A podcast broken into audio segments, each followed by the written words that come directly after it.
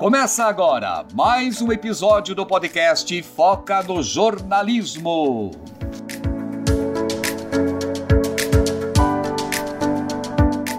Oi, sejam muito bem-vindos ao quarto episódio do Foca no Jornalismo. Eu sou o Lucas Basílio. E eu sou Gabriele Bonatti. Esse podcast é para ajudar você, estudante de jornalismo e jornalista recém-formado. A pauta de hoje é filmes que estudantes de jornalismo deveriam assistir. A representação dos jornalistas no cinema hollywoodiano não é nenhuma novidade. E para provar isso, o filme que começa na nossa lista é de 1951, A Montanha dos Sete Abustres. O longa conta a história de um repórter que transforma uma tragédia em um espetáculo sensacionalista, aula do que um jornalista não deve fazer. Já nosso segundo filme é um documentário brasileiro clássico de Eduardo Coutinho. Aliás, antes de falar do doc, preciso te alertar da importância de estudar Eduardo Coutinho, talvez a principal referência do documentário brasileiro. Se você gosta de audiovisual, precisa conhecer ele.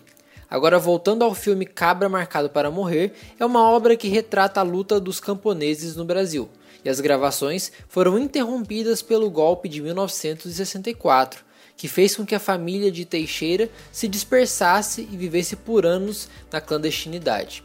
Após 17 anos do início das gravações, o diretor reuniu novamente a família e os camponeses e o filme foi lançado em 1984. É isso aí, Lucas. Coutinho é uma grande referência para os jornalistas que querem produzir documentários.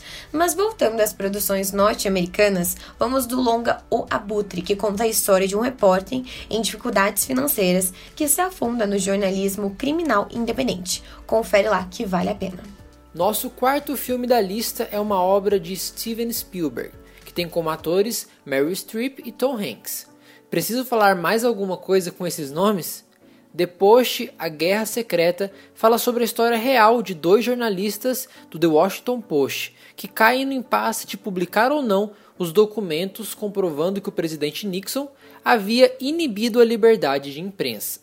O presidente havia processado The New York Times com base na lei de espionagem por publicar uma série de reportagens denunciando a verdadeira atuação dos Estados Unidos na Guerra do Vietnã.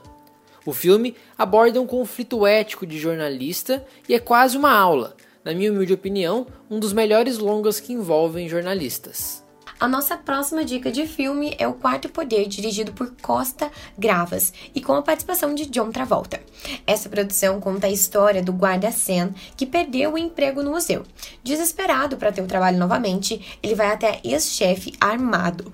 O plano dele dá super errado quando ele atira acidentalmente em um ex-colega. Só que em meio a tudo isso, um repórter está registrando tudo e espera que essa cobertura leve a ele a fama dos noticiários. Nossa última dica de filme é o Spotlight, que é baseado em fatos reais.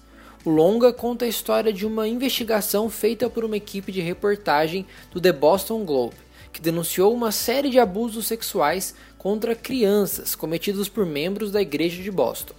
O Spotlight ganhou como melhor filme e melhor roteiro no Oscar de 2016. Essas foram as dicas dessa semana. Então corre, pega uma pipoca e vai maratonar esses filmes. Lembrando que se você quiser saber mais filmes que são obrigatórios para você, estudante de jornalismo, você pode conferir no site Casa das Focas. É isso aí. Até mais, gente. Tchau, tchau. Tchau, tchau.